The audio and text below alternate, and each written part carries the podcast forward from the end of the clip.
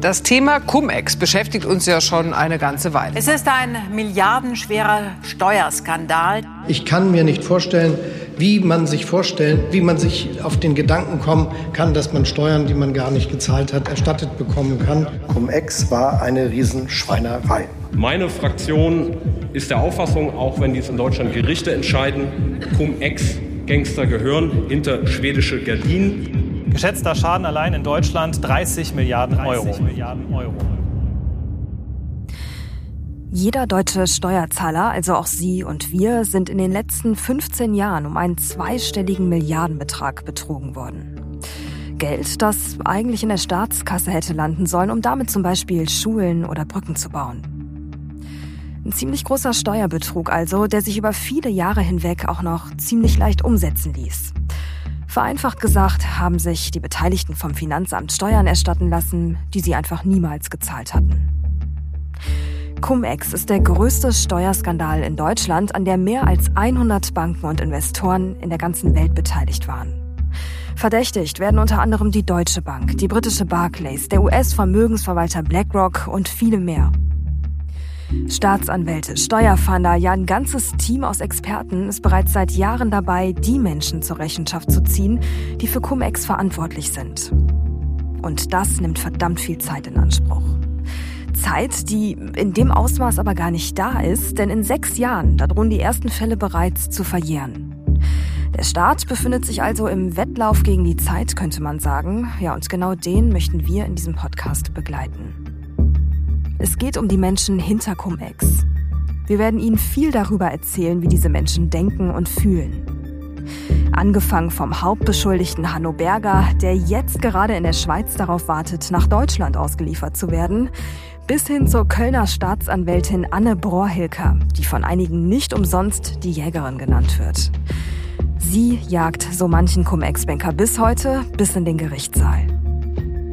Wir sprechen in dieser Folge unter anderem über den Insider, der all sein Wissen auf einen USB-Stick gepackt und ihn für 5 Millionen Euro an die Behörden verkauft hat.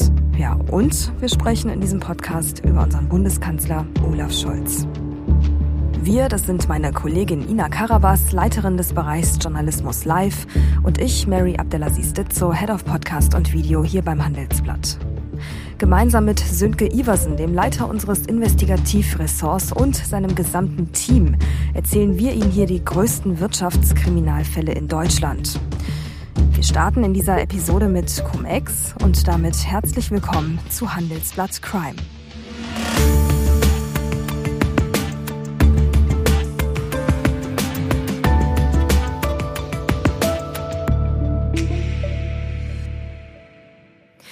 Ja, Ina Sönke, jetzt äh, stehen wir hier bei uns im Podcast-Studio und erzählen diese irgendwie auch unfassbare Geschichte, um sie eben ne, greifbarer zu machen, um die Dimension mal klar zu machen und ja, ich würde mal sagen, allem voran auch, um für Aufklärung zu sorgen.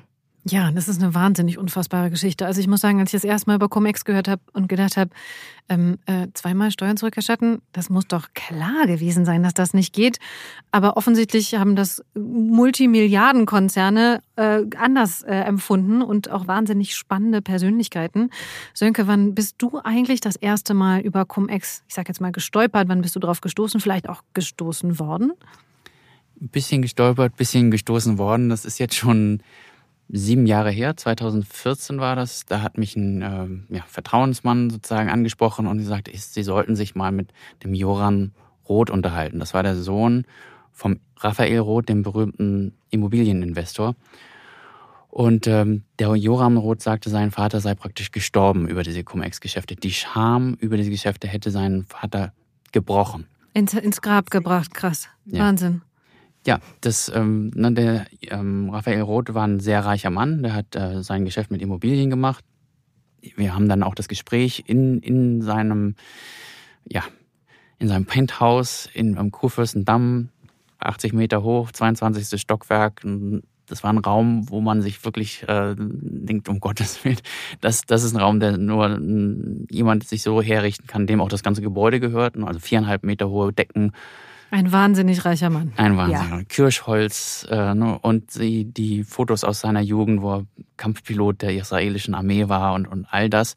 Und da habe ich zum ersten Mal diese Geschichte über Cum-Ex gehört. Und das war natürlich, das hat mich so gefangen, dass ich ähm, seitdem dabei geblieben bin. Also nochmal, darf ich das nochmal ganz kurz zusammenfassen? Also ein Kampfpilot der israelischen Armee, der unfassbar reich war offensichtlich, also zumindest irgendwie aus unserer Perspektive wahnsinnig reich war, der ist irgendwie, der ist aus Gram gestorben über einen Steuerskandal? Ja, das hat er sogar niedergeschrieben. Der hat äh, kurz bevor er gestorben ist ein kleines Büchlein geschrieben und da kann man das sogar nachlesen. Hätte ich mir den Vorwurf gemacht, nachlässig oder unredlich gehandelt zu haben, hätte ich wie immer gesagt, Strafe muss sein. Aber so war es eben nicht, sagt äh, Raphael Roth. Ähm, verdammt, ich wollte so gern in Ruhe und Würde ergrauen. Und dass ihm das verwehrt geblieben ist, dass er jetzt in der Zeitung stand mit Raphael Roth Steuersünder, Steuerhinterzieher, Staatsanwaltschaft hinter Raphael Roth her, mit dem ganzen, mit der ganzen Konnotation, die da vielleicht folgt das hat ihm sehr wehgetan. Ja, und sehr wehgetan ist eigentlich auch ein, ein, guter Punkt, weil das zeigt ja so ein bisschen die Dimension dieses Falls. Ne? Ich finde, also als ich das erste Mal von Cum-Ex gehört habe, da, das war für mich komplett abstrakt. Ich habe mir einfach nur gedacht, okay, ja gut, ne, Steuerhinterziehung und ich weiß nicht, was da alles los ist, was da passiert, aber ja, betrifft mich vielleicht auch nicht und ne, alles gut und ist zu weit weg von mir. Nein, mhm. es ist so nah an uns mhm. dran, betrifft uns alle. Mhm. Ja, deswegen. Es tut uns allen weh, das ja. muss man wirklich sagen. Es tut der deutschen Gesellschaft, also das ist jetzt noch nicht mal zugespitzt, es tut der deutschen Gesellschaft. Wir, wir lass uns kurz über das Geld reden, was ja fehlt. Weil wenn sich jemand Steuern zweimal erstatten lässt, dann fehlt dieses Geld an anderer Stelle. Ähm, Sönke, es geht immer so, es sind immer so zwei Summen im Raum. Die eine ist 30 Milliarden, die andere sind 12. Was, was ist denn da die richtige Zahl? Wo müssen wir uns denn da orientieren? Ja, da hat es eine gewisse Entwicklung gegeben. Als wir über Cum-Ex-Geschäfte berichteten, wussten wir noch nicht, dass es ganz andere Geschäfte noch gab. Cum-Cum. Ich will da jetzt nicht ins Detail gehen. Aber äh, je mehr man recherchiert, desto mehr von dieser Art von Geschäften findet man. Und je nachdem, wie man das dann zusammenzählt, ob man in Europa zählt oder nur in Deutschland und, und welche Kategorien dieser, dieser Steuer, das ist alles steuergetriebene Geschäfte. Also alles Geschäfte auf Steuern, äh, auf Kosten des Steuerzahlers. So kann man von, von 12 auf 30 und auch noch, noch mehr kommen, je nachdem, wie man rechnet. Hm, vielleicht machen wir hier einen kurzen Break und erklären einmal, was Cum-Ex ist. Wer eine Aktie besitzt, kann sich einmal im Jahr auf eine Dividende freuen.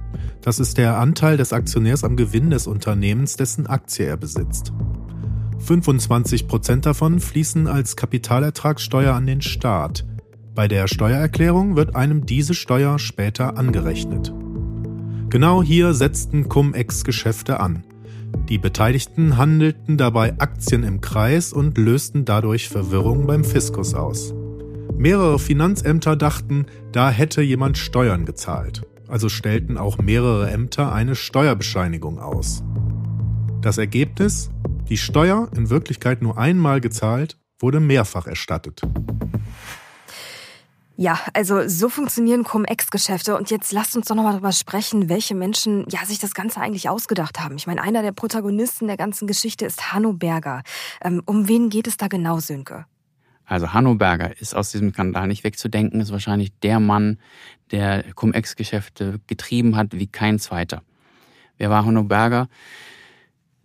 Der Lebenslauf dieses Mannes ist allein für sich schon wahrscheinlich ein, ein Podcast wert. Ne? Das ist ein ähm, Pastorensohn, hat äh, studiert, promoviert und ist dann Finanzbeamter geworden. Und hat also stand auf der richtigen Seite, wenn man so will, äh, der Steuergestaltung und hat äh, vor allem Großbanken äh, dazu getrieben, halt so viel Steuern zu zahlen, wie sie hätten zahlen sollen. Und das war immer mehr, als sie zahlen wollten. Das ist ja auch Wahnsinn, ne? Da wechselt dann einer einfach die Seiten an irgendeinem Punkt. Da frage ich mich auch, wie, was passiert in seinem Kopf und wie geht das vonstatten? Ne? Du, du trittst für eine Sache ein, du stehst, wie du schon sagst, auf der richtigen Seite. Was bewegt dich dazu, die Seiten zu wechseln? Was glaubst du, hat ihn bewegt? Ich habe ihn ja getroffen. Ich habe ihn besucht in seinem Bergdorf in, in Zuorz in der Schweiz, ähm, in dem er sich seit jetzt neun Jahren versteckt. Gut, inzwischen ist das mit dem Verstecken nicht mehr ich ganz. Ich wollte gerade sagen, mittlerweile so. versteckt er sich, glaube ich, in einer Zelle, wenn ich das richtig verstanden habe. Ja, der Mann sitzt jetzt in Untersuchungshaft und wartet auf seine Auslieferung. Und äh, auf der anderen Seite der Grenze wartet die Generalstaatsanwaltschaft Frankfurt. Dem Mann soll, Herrn Berger soll die ähm, der Prozess gemacht werden. Erstmal in Wiesbaden, danach wartet aber auch schon die Staatsanwaltschaft Köln. Also der ist sehr äh, gesucht in Deutschland. Hm, ja, es wird ja auch noch eine ganze Folge tatsächlich zu Hanno Berger geben. Sönke, jetzt hattest du uns aber mal erzählt, wie du Hanno Berger das erste Mal getroffen hast. Und da würde ich dich bitten, teil das einmal mit den Menschen, die uns gerade zuhören, weil ähm, so richtig ausführen werden wir die Geschichte ja in den folgenden Episoden, aber das, das muss jetzt einmal jeder gehört haben. Ja, wie gesagt, das 2014, als ich dann mit der mit der mit dem Rotfall angefangen habe, hat mir äh, war mir klar, dass ich auch mit Herrn Berger sprechen musste, weil er halt dieses Geschäft mit angestoßen hatte. Und dann habe ich ihn angerufen und der sagte mir frank und frei, also wenn Sie die ganze Wahrheit wissen wollen, Herr Iversen, dann erzähle ich sie Ihnen. Kommen Sie hierher. Und Darf ich, da ganz kurz mal erinnern, du hast den einfach angerufen? Wo hast du denn seine Telefonnummer her?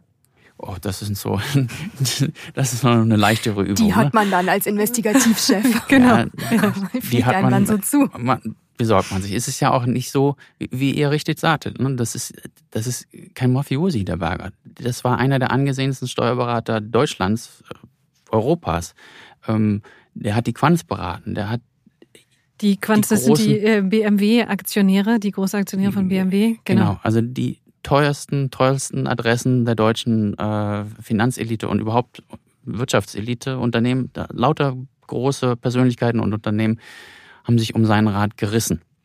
Die Nummer von Hanno Berger ist nicht, nicht, nicht die Schwierigkeit gewesen. Ein bisschen schwieriger war es dann danach zu Holz zu kommen. Da muss man also tatsächlich äh, ein bisschen mehr Zeit investieren. Der, die letzte Strecke fährt, mit, fährt man mit der Rätischen Eisenbahn. Die wusste ich, kannte ich, das war mein Fehler. Ähm, ein kleiner Kulturmangel. Der Rätische Eisenbahn gehört zum UNESCO-Weltkulturerbe. Das ist also mhm. wirklich. Was man auf so einer Recherche nicht alles erlebt. Ja, das hätte ja. ich mir auch nicht gedacht. Also man klettert da die, die Alpen hoch und fährt an Aquädukten vorbei und dann kommt man irgendwann in so ein maler, wirklich malerisches Bergdorf und da vom Bahnhof äh, kommt dann Hanno Berger vorgefahren und sagt, schön, dass Sie da sind. Und was ist das für ein Typ? Was ist das für ein Typ Mensch? Ja, also vom, vom Äußeren her ist es sehr stattlich. Ne? Ich äh, würde ihn mal so auf 140 Kilo schätzen. Ähm, sehr selbstbewusst, ne? keinerlei Reue, Schamgefühl, ne? überhaupt nicht. Der wollte seine Geschichte erzählen und die Geschichte, die er erzählte, in der war er der Held. Er war der Schlauste, der Beste und der zu Unrecht Verfolgte. Und das ist bis heute so, oder?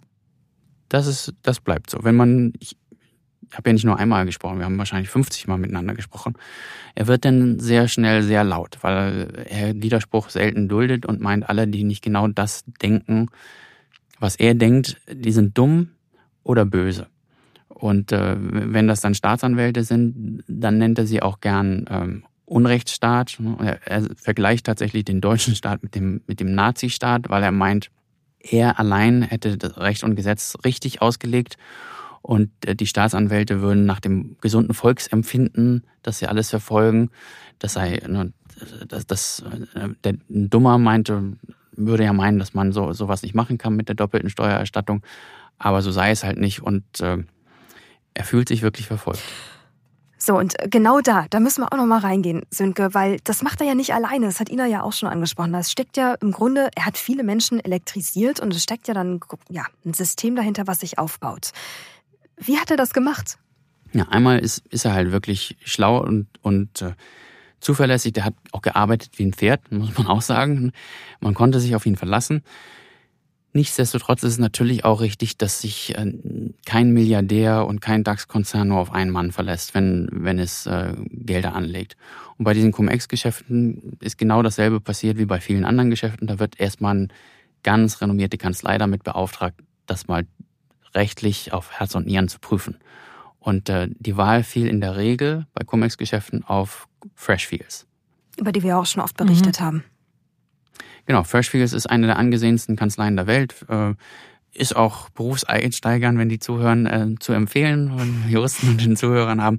Also da kann man schon 130, 140.000 Euro verdienen im, im ersten Jahr, muss allerdings auch 80 Stunden arbeiten. Mhm. Aber Scherz beiseite. Freshfields hat die besten Steuerleute, die sie hatten, auf dieses Modell gesetzt und die haben einen Haken dran gemacht. Die haben Haken dran gemacht. Die haben gesagt, ja, der Herr Berger, der hat da recht. So, also das heißt, die waren dann mit im Boot. Die waren mit im Boot und wenn man so jemanden wie Berger und Freshfields hat, dann wird das Rad halt angeschoben, äh, mit dem das deutsche Steuergeld dann bei den Milliardären landet. Und so ist es passiert. Ja, und ich glaube, also tatsächlich ist das ja auch wieder so ein Punkt, wo viele Menschen, ähm, Ina, wir haben viel darüber gesprochen mhm. im Vorfeld, ne, weil wir uns beide dachten, wie kann das eigentlich funktionieren? Wie kann das eigentlich sein? Ja, dass irgendwie dann, wenn dieses Rad einmal läuft, viele Menschen anfangen, ihre Verantwortung auch abzugeben. Ja, die sehen, das funktioniert, da ziehen, da sind ein paar große Strippenzieher, die genau. bringen das Ding zum Laufen und dann ja, bin ich fein damit. Ja, auf jeden Fall. Ich finde es auch immer wieder erstaunlich, genau, wenn halt irgendwie ähm, eine bekannte Persönlichkeit was sagt und irgendwie eine vermeintlich irgendwie gute Institution einen Haken dran macht, dass Leute dann so ein bisschen vielleicht auch ihr Unrechtsgefühl abgeben und sagen, mhm. naja, die anderen machen das ja auch. Ja, ja. Ne? Ähm, und Freshfields hat aber ja offensichtlich diesen Haken dran gemacht. Ähm, lass uns ganz kurz ähm, einen Mini-Exkurs machen ins, ins Recht, weil mittlerweile ist ja klar, dass es nicht geht. Wieso hat, wie konnte denn über Freshfields überhaupt sagen, ja klar, könnt ihr machen? Das ist bis heute unerklärlich. Also einerseits ist es richtig, die tollsten und besten Steuerberater und Steueranwälte äh, in ganz Europa haben gesagt, das ist möglich. Im Nachhinein ist es aber natürlich klar, dass es nicht ging. Und es gibt da tolle Zitate von, von Juristen und Richtern inzwischen auch. Äh, der Präsident des Finanzgerichts Köln zum Beispiel, Benno Scharpenberg, hat gesagt, es ist denklogisch unmöglich, sich eine Steuer zweimal erstatten zu lassen. Cum-Ex-Geschäfte sind zwar eine Glanzleistung, aber eben eine kriminelle Glanzleistung. Mhm. Der Bonner Richter Roland Zickler sagte, Cum-Ex-Geschäfte waren organisierte Kriminalität. Wir haben es ja im, im Intro auch schon gehört. Olaf Scholz hat das ja auch gesagt. Aber sagen wir mal so, Olaf Scholz hat das, glaube ich, nicht immer so gesagt. Richtig? Olaf Scholz ist ein bisschen eine tragische Figur in dieser, äh, in dieser ganzen Sache, wenn, wenn man ihm damit nicht vielleicht sogar einen Gefallen zu viel tut mit dieser Beschreibung. Olaf Scholz sagt heute, ja, Cum-Ex-Geschäfte hätten nie passieren dürfen, hätten nie gemacht werden dürfen. Er kann sich auch gar nicht vorstellen, äh, dass jemand sich anderes sich vorstellen konnte, dass das möglich sei. Olaf Scholz ist aber auch derjenige, der beim 175-jährigen Geburtstag von Freshfields in Hamburg vor Freshfields Anwälten äh, stand und den sie alle über den grünen Klee gelobt hat und ihnen gesagt hat, sie sind die Tollsten, sie sind die Besten, sie sind ja die Sozietät, die Kanzlei, die immer wieder die deutsche Gesellschaft mitgestaltet. Und eigentlich muss man ihre, ihr Kanzleimotto ja mit dem kategorischen Imperativ von Immanuel Kant vergleichen. Handle nur nach derjenigen Maxime, durch die du zugleich wollen kannst, dass sie ein allgemeines Gesetz werde. Ja, das ist äh, tatsächlich mal ein Zitat, Sönke. Und lasst, ich würde sagen, wenn wir schon an dem Punkt sind, lasst uns doch mal kurz, ähm, ich meine, wir haben in der Anmoderation schon ein bisschen drüber gesprochen, wir haben es auch gerade schon mal irgendwie angeteasert. Lasst uns mal bei Olaf Scholz bleiben. Ich habe hier äh, super, super viele Zettel liegen. Es ist eine Wahnsinnschronik. Lasst uns mal an den Punkt 2016 zurückgehen und da über Olaf Scholz sprechen. Wie genau ist da die Connection? Die Hansestadt Hamburg. Ne? Heute ist äh, Olaf Scholz unser Bundeskanzler. 2016 war er erster Bürgermeister der Hansestadt Hamburg und ähm, hat also, nachdem er die Fresh Fields Anwälte über den grünen Klee gelobt hat, ähm, auch einen Anruf oder ja mehrere Gespräche geführt mit Herrn Christian Olearius. Ne? Den Namen braucht man in Hamburg auch niemandem zu erklären. Olearius ist der Übervater der Bank MM Warburg. Sehr traditionsreiches Geldhaus ganz eng verwurzelt in der, in der Hamburger ja, Wirtschaft, Politik, äh, Kultur. Christian Olearis ist großer Spender vom Thalia Theater für die Elbphilharmonie. Und auch die Warburg Bank, Christian Olearis, hat Geschäfte mit Hanno Berger gemacht. Da ist wieder Herr Berger. Und was hat er gemacht, als die Steuerfahndung dann kam und die Staatsanwaltschaft? Er hat ein Gespräch mit Olaf Scholz gesucht. Mhm. Und ja, und was ist dann passiert? Ja, dann gab es erstaunlich, es gab nicht nur ein Gespräch, sondern drei Gespräche. Und äh, man muss festhalten, vor diesen Gesprächen war die Hamburger Finanzverwaltung der Meinung, dass sie insgesamt 47 Millionen Euro an Steuern zurückfordern konnte von der Warburg Bank. Und nach diesen Gesprächen war die Hamburger Finanzverwaltung der Meinung, dass das nicht mehr nötig sei. Hat sich Olaf Scholz mal dazu geäußert? Ja, Olaf Scholz ist mehrfach dazu befragt worden und er hat immer gesagt, dass er weder Versprechen gemacht hat, noch Versprechen eingehalten hat. Ähm, wenn man dann aber detaillierter nachfragte, gab es immer seltsame Erinnerungslücken. Mhm, ja, Erinnerungslücken. Ähm, genau dazu haben wir auch mal ein Statement rausgesucht von ihm. Das können wir mal kurz einspielen. Ein guter Bürgermeister, ein guter Minister ist jemand, der ganz viele Gespräche führt. Und in sieben Jahren, ich habe das nie gezählt, aber gefühlt Tausende. Und es ist, glaube ich, sehr plausibel, dass man sich nicht an jedes einzelne dieser Gespräche erinnern kann. Ja, das Thema bleibt Herrn Scholz auch als Bundeskanzler erhalten, würde ich sagen. Das heißt nochmal, äh, der Untersuchungsausschuss, der läuft noch. Genau.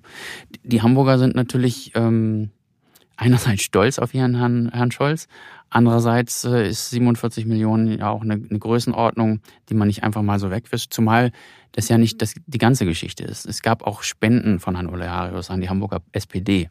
Und äh, nicht nur das, es wurde sogar von dem Herrn Kaas, das ist so ein Strippenzieher, der das Gespräch vermittelt hat zwischen Scholz und Olearius, gab es auch die Aufforderung zu spenden. Mhm. Und vor ein paar Monaten ist Herr Kaas äh, durchsucht worden von der, von der Hamburger ähm, Polizei. Also das Verfahren ist äh, noch längst nicht abgeschlossen und wir wissen nicht, welche Auswirkungen das auf Herrn Scholz haben wird. Das werden wir natürlich in diesem Podcast äh, mit August Augen weiterverfolgen und natürlich auch in einer weiteren Folge darüber sprechen. Ja, in jedem Fall ähm, werden wir das tun. Jetzt, glaube ich, müssen wir an der Stelle mal ein kurzes Zwischenfazit ziehen. Wir haben ja die politische Dimension angerissen. Wir haben über den Protagonisten äh, kurz gesprochen und eben auch darüber, wie Cum-Ex eigentlich funktioniert. Jetzt fehlt ja noch die Frau, die das Ganze aufgedeckt hat, Ina. Genau, es gibt die Jägerin natürlich, denn da, wo es ähm, ja Angeklagte gibt, da gibt es natürlich auch immer einen Kläger und in diesem Fall auch tatsächlich eine Klägerin und deren Name ist Anne Broerhilker und die kommt aus Köln. Sie ist die Staatsanwältin, die ähm, tatsächlich auch Hanno Berger nochmal äh, gerne selber in Deutschland befragen würde, weil sie ihn angeklagt hat. Was ist das für eine Person? Was, was macht die? Wann hat die damit angefangen? Ja. Frau Bohrhilger, die wäre fast auch zur tragischen Figur in diesem ganzen Komplex geworden. Die war nämlich jahrelang praktisch allein in ihren äh, in ihren Nachforschungen. Ja, und hat auch ziemlich viel Hass irgendwie auf sich gezogen, oder? Also ich habe mir eben noch mal ein bisschen was ähm, über sie durchgelesen. Das ist ja unglaublich. Also ganz schön viele Feinde. Einerseits lauter Feinde, andererseits auch nicht wirklich Leute, die ihr zur Seite kamen. Es sah halt so aus, als ob die Frau sich völlig übernommen hätte. Und die hat äh, alle drei Wochen eine neue Großbank äh, sich auf, äh, auf ihren Tisch gelegt und gesagt, jetzt müssen wir nach Frankfurt und jetzt müssen wir nach London und jetzt müssen wir nach Sydney. Und, und außerdem haben wir auch noch die, äh, die, die Kollegen in, in Paris und Madrid. Also das war den, das war, glaube ich, der Staatsanwaltschaft und in ihren Kollegen lange Zeit unheimlich, was sie da trieb. Sie war aber einfach halt unerbittlich und hat sich durch diese Akten gefressen und hat es hinbekommen, Protagonisten zum Reden bekommen. Das, das ist ihr großes Plus. Das ist das Verdienst, das ist der, der Knackpunkt der ganzen. Das heißt, Sache. es gibt so eine Art Kronzeugen in der Geschichte? Inzwischen mehrere Kronzeugen sogar. Lange Zeit, ihr habt ja vorhin gefragt, wie kann das sein, dass so ein System so lange bestehen bleibt und wie kann es auch sein, dass so viele Leute davon wissen, ohne dass jemand dagegen sich ausspricht. Und genau das ist aber das, das Prinzip bei solchen, dass wenn hunderte von Leuten davon wissen und es alle mitmachen, dann werden die zwei, die dagegen sprechen, einfach zur Seite gewischt. Und ähm, weil so viele mitgemacht haben, gibt es niemanden, der danach dagegen aussagen will, weil er sich ja dann selbst belastet. Und das war das Problem von Frau Brohilker, das sie aber inzwischen gelöst hat. Ja, und jetzt natürlich die Frage, wie hat sie das gelöst? Weil sie ist ja dran geblieben. Sie ist ja ziemlich enthusiastisch, kann man schon sagen, oder? Enthusiastisch, äh, unerbittlich, äh, wahnsinnig hart arbeitend. Man, man muss sich vorstellen, die Frau hat sich praktisch mit jeder Großbank auf der Welt inzwischen angelegt. Aber wie hat sie das Problem gelöst? Sie hat es gelöst, indem sie diejenigen gefunden hat, die noch was zu verlieren haben. Also es gibt in diesem Spiel, wenn man es so nennen will, das 10, 15, 20 Jahre lang gedauert hat, gibt es natürlich jede Menge Leute, die ihre Schäfchen im Trocknen haben. Die Leute, die jetzt 55, 60 Jahre alt sind und die werden auf gar keinen Fall irgendwas sagen, ne? egal wie lange Frau Bohrhilker sie fragt. Aber es gibt auch die 40-Jährigen, die noch nicht genug Geld zur Seite gelegt haben und die verdammt nochmal weiterleben und weiter arbeiten müssen. Und äh, die kann man dann davon überzeugen, dass sie sprechen. Ne? Die müssen große Summen zurückgeben im, im eigentlich alles zurückgeben, was sie verdient haben. Aber es räumt ihnen die Möglichkeit ein, eines, eines geringen Schuldspruches oder sogar eines Freispruches im Gegenzug gegen Aussagen. Hm. Ist das, ähm, machen Sie das ähm, aus Angst davor, größere Geldsummen zurückzuzahlen oder machen Sie es, weil Sie auf einmal Ihre Moral, Ihre Ethik entdeckt haben? Das ist schwer zu sagen. Also wenn, wenn sozusagen die Polizei vor dir steht und, und dich auffordert, äh, die, den Geldbeutel wieder rauszugeben, ob, ob du das dann aus moralischen Gründen tust oder, oder eher deshalb, weil du hoffst, äh, wenn du es zurückgibst, dass das Urteil dann vielleicht, die Strafe vielleicht milder ist. Ich glaube, da, da kann jeder seine Antwort finden. Hm. Es ist halt bei diesen Personen so, dass, dass sie noch eine ganze, äh, zumal das Geld ist weg. Mhm. Die müssen das Geld zurückgeben. Und wenn sie Glück haben, müssen sie nicht mehr zurückgeben, als, als sie, ne, weil die Strafe würde ja oben drauf kommen. Genau, ich denke mir auch mal in solchen Fällen tatsächlich, und da haben wir jetzt ja schon ein bisschen drüber gesprochen, also wir haben auf jeden Fall, wir müssen noch mal so ein bisschen zusammenfassen, wir haben meinem Hauptprotagonisten, der sich das ganze Modell ausgedacht hat, der offensichtlich keinerlei Schuldeingeständnis hat, weil er kein, kein Schuldbewusstsein hat, weil er sagt, im Gegenteil, das war genial und ist stolz drauf.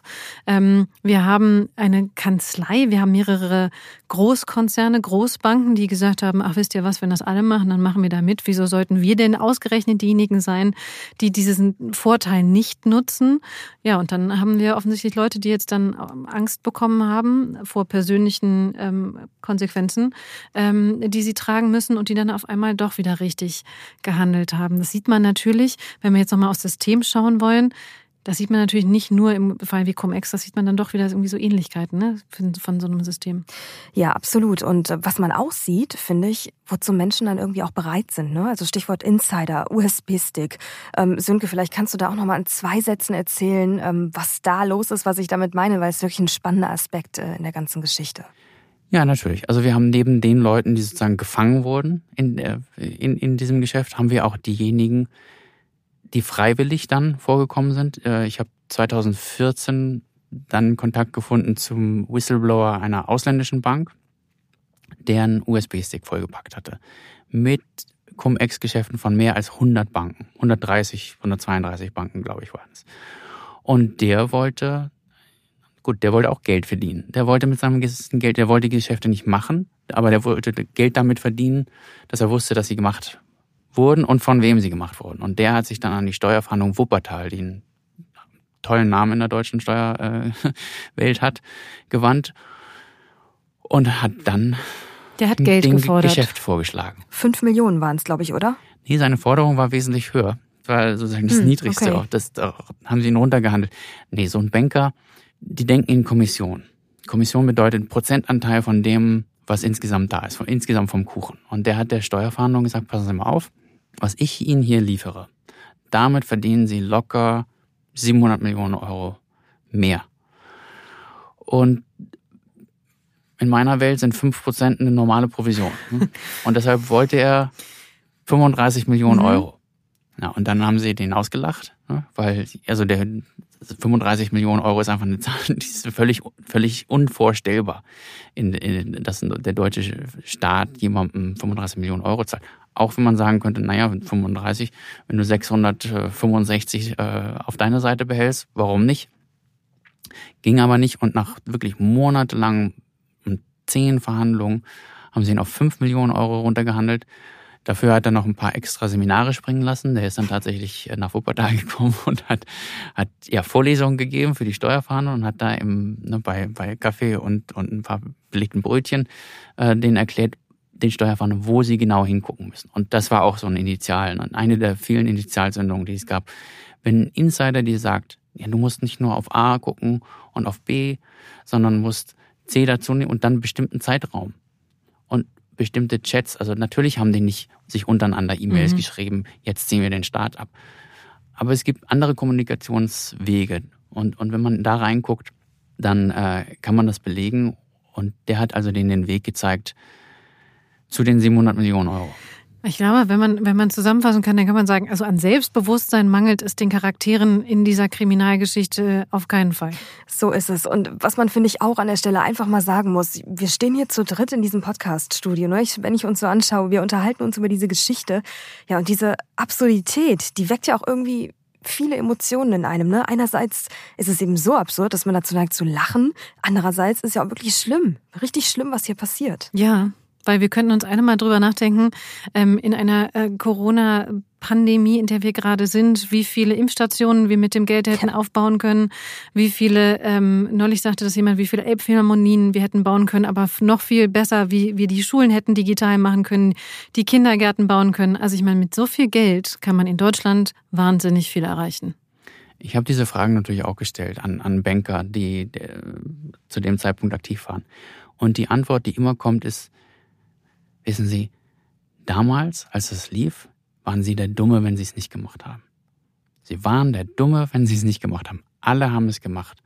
Die Deutsche Bank, die äh, BlackRock als größter Investor der Welt, die Australier, die Franzosen, die Engländer, die Spanier, Einzelpersonen. Und wenn sie es nicht gemacht haben, dann sind ihnen auch die Kunden weggelaufen. Weil wenn der Kunde hört, ich kann da drüben ne, gegenüber, in Frankfurt kann man von einer Bank in die andere gucken. Wenn die äh, auf der einen Straßenseite sagen, hier 12 Prozent in drei Monaten, gar kein Problem. Und das wird gemacht. Ja, und das ist gefährlich, weil in dem Moment relativiert sich ja auch Schuld. Genau. Mhm. Und, und dann sagt der Kunde halt, also wenn Sie das nicht machen, gehe ich halt zu den drüben. Und dann mhm. kommt dein Chef zu dir und sagt, was ist denn mit dem Kunden? Warum, warum ist es so schnell wieder aus der Tür gegangen? Und dann erklärt sich das halt, dass äh, plötzlich das alle machen. Auch ist es ja noch, ist, wenn, wenn es ist noch viel absurder, als, als wir es bisher erzählt haben. Auch Staatsbanken haben das ja gemacht. Landesbanken, die WestLB, die es mittlerweile nicht mehr gibt. Die es nicht mehr gibt. Ähm, die aber über diese Geschäfte so viel Geld jetzt sozusagen nachzahlen muss, dass die Nachfolgerbank, also wieder der Steuerzahler, auch wieder hunderte von Millionen Euro wahrscheinlich ausgeben muss, um diese Schulden auszugleichen. Also ist eine linke Tasche, rechte Tasche, ist es Wahnsinn. Aber wenn, wenn man als Banker halt an dem, an dem Umsatz gemessen wird, den man generiert, kann der Umsatz halt nicht mhm. groß sein. Also unterm Strich steht, man nimmt, was man kriegen kann. Ähm, ähm, ja, auf jeden Fall. Ich finde es nach wie vor auch tatsächlich irgendwie schockierend, dass irgendwie so wenig Leute in einem solchen System sagen, Entschuldigung, aber ähm, wir stehen schon auch als, als Banken, als Industrie, ähm, auch als Investierende ähm, für ein Gesamt, für ein gesamtgesellschaftliches System, äh, wo wir alle einzahlen und es nicht okay ist, wenn da, wenn gerade wir vielleicht auch doppelt rausnehmen. Aber unabhängig davon, wir haben jetzt über all die Menschen gesprochen, über all die Institutionen gesprochen, die was getan haben. Lass uns kurz über die Institution sprechen, die nichts getan hat. Ähm, zumindest sagen wir mal, auf jeden Fall zu wenig getan hat. Und das ist, ähm, ja, das ist, das, das die deutschen Behörden, das sind diejenigen, die nicht eingeschritten sind, obwohl sie das System kannten. Du hast es eben gesagt, 2015, 2016, als Olaf Scholz damals vor Freshfields äh, gesprochen hat, da kannte man das System Cum-Ex schon. Warum sind sie nicht eingeschritten? Herr Scholz war sozusagen noch ein paar Jahre hinter der Kurve, noch, noch ein bisschen langsamer als der Rest. Cum-Ex ist 2012 sozusagen verboten worden äh, vom Gesetzgeber. Aber schon 2002 gab es ein Schreiben des Deutschen Bankenverbandes, der genau auf diese Geschäfte hingewiesen hat. Ne? Also mhm. kann man nachlesen. Genau, und dieses Schreiben liegt uns ja tatsächlich auch vor. Vielleicht hören wir da einfach mal kurz rein. Sehr geehrte Damen und Herren, vor dem Hintergrund des neuen Ertragssteuerrechts für Dividenden haben sich in der Praxis einzelne Fragen im Zusammenhang mit der Abwicklung von Aktiengeschäften ergeben, die vor dem Ausschüttungstermin abgeschlossen, aber erst danach erfüllt werden. Die Zielsetzung ist, für solche Geschäfte eine einheitliche, den internationalen Geflogenheiten entsprechende Verfahrensregelung festzulegen, die eine eindeutige Zurechnung der Aktien nach den deutschen steuerrechtlichen und wertpapierrechtlichen Vorschriften sicherstellt. Das Schreiben wird, ich weiß nicht, ob es gelesen worden ist, es wird gelocht und abgeheftet. Zwei Jahre lang. Genau. Und dann wird versucht, das Loch zu stopfen aber so, so mittelmäßig, so, so äh, amateurhaft. Es gibt eine Phase, da, da, da lacht der Hanno Berger sich heute, also jetzt vielleicht in der Auslieferungshaft nicht mehr, aber als ich ihn damals getroffen, da hat er sich auf den Schenkel gehauen und gesagt, da haben die dann ins Gesetz geschrieben, diese Geschäfte sind nicht mehr möglich mit deutschen Banken. Ja, was glauben Sie? Dann, und da fragt er einen halt, was glauben Sie, was wir dann gemacht haben? Ja, Sie sind ins Ausland gegangen. Ja. Klar. Glaubt denn der deutsche Politiker, dass es außerhalb von Deutschland keine Banken gibt? Ich, heute in der, gerade in der digitalen Welt, das ist ja keiner, ist ja wirklich lachhaft, wie die deutsche Politik äh, damit umgegangen ist. Und ist wirklich ein, ein Armutszeugnis. Auf jeden Fall. Ähm, also ich, man, könnte sagen, es ist im besten Fall naiv, im schlimmsten Fall ist es unterlassene Hilfeleistung, hätte ich jetzt was gesagt, aber dafür bin ich nicht Juristin, um äh, diesen Terminus eigentlich verwenden zu dürfen. Und ähm, in der Tat, finde ich, zeigt aber auch das dann wiederum die, ja, vielleicht auch so ein bisschen das Mindset dieser Menschen und dieser Institution oder dieses sich dann irgendwie diesem System, ne, von dem du auch oft sprichst, Dina, zu Recht, sich diesem System auch hinzugeben. Ähm, ja, also ein Wahnsinn. Ich glaube, so kann man das so ein bisschen zusammenfassen. Ja. Und tatsächlich auch erst der Anfang von allem, worüber wir noch ganz konkret sprechen würden. Aber das muss man an der Stelle, finde ich, auch nochmal sagen. Wir, wir wollen das erzählen, weil wir einfach klar machen wollen, das geht jeden etwas an. Das geht jeden etwas an und ist auch einfach nicht richtig, Geld an der Stelle, für das wir alle hart arbeiten, dann in dem Moment so, ähm, so zu relativieren und so zu entemotionalisieren, dass die meisten Menschen mit Cum-Ex an für sich nichts anfangen können. Nee, wir wollen das hier einfach erzählen und klar machen, das betrifft uns alle. Auf jeden Fall. Und genau diese Frage des Systems, man sieht es natürlich auch in anderen Kriminalfällen der deutschen Wirtschaftsgeschichte, dieses ähm, sich nicht melden, sich dieses, ähm, da passiert irgendwas, aber ich halte mal den Mund, ich möchte mich da nicht einmischen oder ich möchte wahrscheinlich sogar davon partizipieren. Ähm, das schadet im Zweifelsfall mehr ähm, allen, schadet allen mehr, als es ähm, einigen nützt. Ähm, und dass es halt auch einfach wichtig ist, da immer wieder genau hinzugucken, auch in seinem persönlichen Umfeld. Wir kommen jetzt zum Ende unserer ersten Folge ich möchte noch einmal ganz kurz vielleicht sagen, Sönke, wo stehen wir eigentlich gerade in diesem Moment ähm, beim Thema Cum-Ex? Ja, ich habe mich am Anfang gefragt, wie lange ich das schon mache und die Antwort war seit sieben Jahren. Wir stehen trotzdem noch nicht mal in der Mitte der, mhm. der ganzen Sache. Ja, da, da habe ich tatsächlich noch mal eine kurze Frage an dich, Sönke. Wie vielleicht mal kurz in einem Satz beschrieben, noch mal zum Schluss. Das, was du machst, das, was du und dein Team, was ihr da macht, das ist ja, geht ja über das ja, klassische Journalistentreiben auch stark hinaus. Das ist ja schon so ein bisschen Detektivarbeit, oder? Natürlich, also zum, zum Journalismus gehört aber, glaube ich, grundsätzlich so ein bisschen Detektivspielen, ähm, und ich will das nicht verniedlichen, gehört einfach zu unserem Beruf dazu. Und wenn man mal so eine Spur hat, wenn man mal so jemanden wie den Berger hat oder, oder den Roth oder, oder Jarius und Herrn Scholz natürlich, dann müssen wir dem hinterher. Und dann hören wir auch nicht auf, nur weil, ähm, weil wir schon seit drei Jahren da dran sind. Wir sehen ja, dass es immer weitergeht, immer weitergehen muss genau wie die Frau Bohrhilger in der Staatsanwaltschaft Köln nicht aufgehört hat, als, als sie die 17. Bank äh, erfasst hat, sondern inzwischen bei der, bei der 100. ist. Wie gesagt, wir haben drei Verfahren sind abgeschlossen, alle mit Schuldsprüchen. 100 sind noch in der Warteschleife. Und da kann man sich, da muss man nicht Jurist sein, um zu sagen, dass wir wahrscheinlich äh, noch sieben Jahre damit zu tun haben. Ja, und genau das. Ich hoffe, dass wir tatsächlich auch ein Ende dieser Prozesse noch sehen werden, bevor es verjährt ist, weil das natürlich auch noch eine andere Frage. Da kommen wir aber ein anderes Mal drauf, denn wir sind jetzt am Ende dieser Folge angekommen und die Geschichte geht natürlich weiter und ich freue mich jetzt schon auf die zweite Folge. Ich hatte das eben schon kurz angeteasert von Mary, von Sönke und von unserem Kollegen Volker Votsmeier, wo es dann genau um diese wahnsinnig spannende Person und vor allen Dingen Persönlichkeit von Hanno Berger gehen wird. Bis dahin freuen wir uns natürlich über Ihre Kommentare und Feedback. Schicken Sie uns gerne eine E-Mail an crime@handelsblatt.com. Hinterlassen Sie natürlich auch gerne eine 5-Sterne-Bewertung auf der Podcast-Plattform Ihres Vertrauens. Und nun bleibt es mir nur noch herzlichen Dank zu sagen an unser Producer-Team, an dich Mary und an dich Sönke. Danke. Und danke Ihnen fürs Zuhören. Bis zum nächsten Mal. Ina, dir auch ganz lieben Dank und noch ein kurzer Hinweis an alle, die gerade zuhören. Diesem Podcast geht noch eine ganze andere Staffel voraus, in der Ina und unser Redakteur Felix Holtermann über Wirecard gesprochen haben.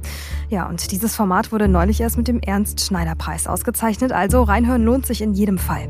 Sie können das jetzt übrigens machen bei uns auf der Webseite für einen Euro. Das ist unser Angebot für Sie.